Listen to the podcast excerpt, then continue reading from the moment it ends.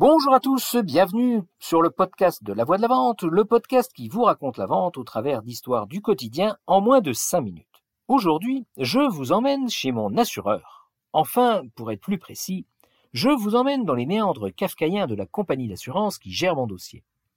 Je cherche à optimiser un de mes contrats, et vu que j'ai cette fâcheuse tendance à ne pas être libre en journée entre 9h et 12h et de 14h à 17h parce que je travaille, J'envoie depuis mon espace client une demande écrite afin d'être contacté. Et là commence la phase d'attente. Les trois demandes que j'émets restent sans réponse, ou plutôt me reviennent avec ce message laconique Depuis le début de la crise Covid, les délais risquent d'être plus longs. Je confirme. Je repars donc après toutes ces journées de temps perdu en exploration de leur site internet et je finis par trouver une adresse email indiquant une réponse sous 48 heures maximum. Je l'utilise et je reçois un accusé de réception m'indiquant un contact sous 24 heures. Là encore, le Covid a dû faire son œuvre et au bout de cinq jours, personne ne m'a appelé. Je finis donc, après une ou deux semaines de réflexion, par me résoudre à appeler. Je tape le numéro 3, puis le 1, et là, miracle. Non seulement le temps d'attente ne dépasse pas 7 minutes, mais en plus, j'entends la voix d'une téléopératrice qui propose de m'aider et qui commence cependant par m'enfoncer en m'indiquant que 1. Oui, en effet, elle voit toutes mes demandes écrites, et que 2. J'ai reçu une réponse dans mon espace client. Je lui fais remarquer avec diplomatie que ça me semble relativement impossible vu que je suis connecté à leur plateforme et qu'il n'y a pas de réponse dessus. Elle finit par conclure de façon un peu lapidaire C'est bizarre car vous auriez dû recevoir une réponse. Ah ben oui, ça c'est bizarre. Et puis, ce qui est encore plus bizarre, c'est que je sois obligé d'appeler pour faire remarquer qu'on m'a pas appelé. Et ce qui est encore plus bizarre que bizarre, c'est de parler à une téléopératrice qui me raconte des carabistouilles et qui me fait passer pour une bille. Mais bon, dans sa grande mansuétude, elle daigne m'orienter vers un conseiller commercial, je ne vais quand même pas me plaindre, c'est mon jour de chance.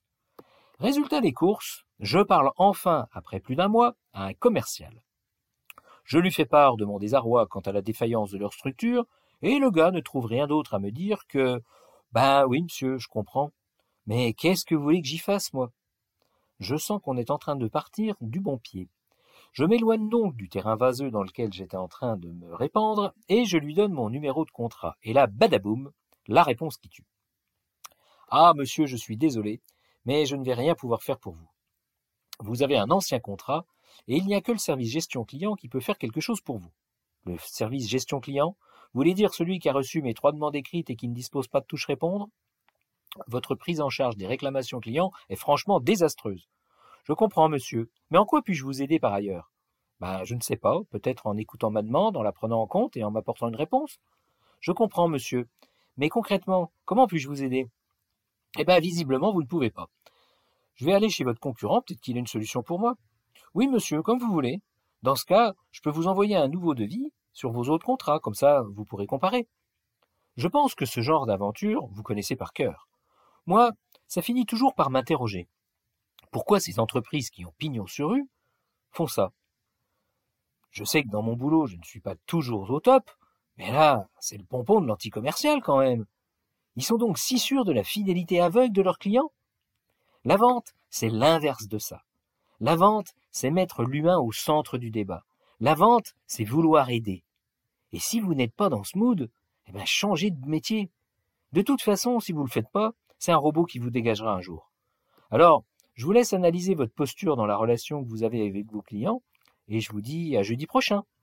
J'espère que vous avez eu autant de plaisir à écouter cet épisode que j'en ai eu à vous le raconter. Si c'est le cas, pensez à vous abonner au podcast et à le partager. À bon entendeur, salut